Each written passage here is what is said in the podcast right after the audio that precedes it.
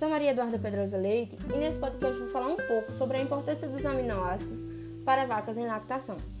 Alguns pesquisadores mostram que a nutrição de ruminantes se destina principalmente à dieta com baixo teor de proteína bruta. No entanto, esse modelo que apresenta dieta com baixo teor de proteína bruta não pode fornecer níveis suficientes de lisina e metionina para suportar a secreção máxima de proteína do leite. Os aminoácidos são os componentes básicos da proteína, que são utilizados pelos animais para seu desenvolvimento, produção e demais necessidades. Estima-se que 20 aminoácidos compõem as proteínas no organismo animal. Porém, apenas uma parte deles é considerada aminoácido essencial, ou seja, o metabolismo do animal não consegue produzi-lo.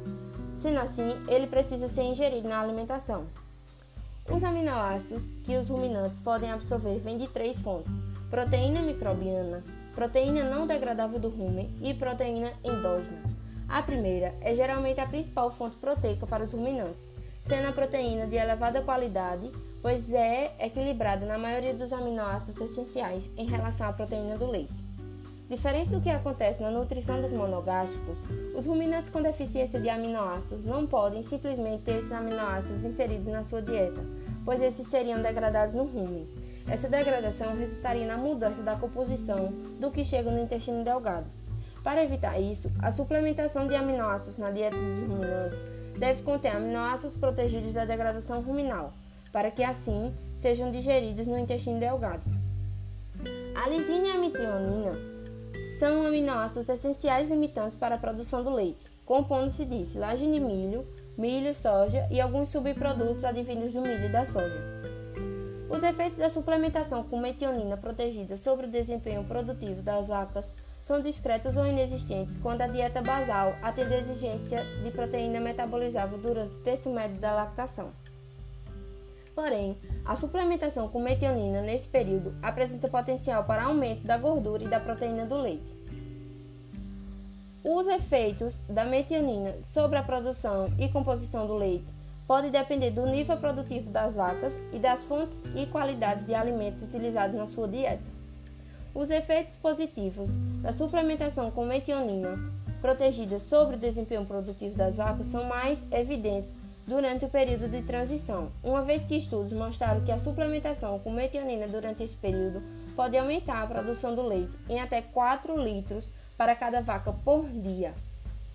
Adicionalmente, a suplementação com metionina durante o período de transição apresentou evidências de que pode reduzir as perdas embrionárias, contribuindo para a manutenção da gestação e eficiência reprodutiva do rebanho. Em dietas deficientes em proteína metabolizável, a suplementação com os aminoácidos protegidos, lisina, metionina e histidina, em especial esses dois últimos, aumentam a produção do leite e os teores de gordura e proteína do leite. Sendo assim, reduzir o teor de proteína da dieta e utilizar a suplementação com aminoácidos pode ser uma estratégia para aumentar a eficiência do uso de nitrogênio na dieta e reduzir os custos. O balanceamento de proteína em dietas de vacas leiteiras não é um tema novo na formulação de ração.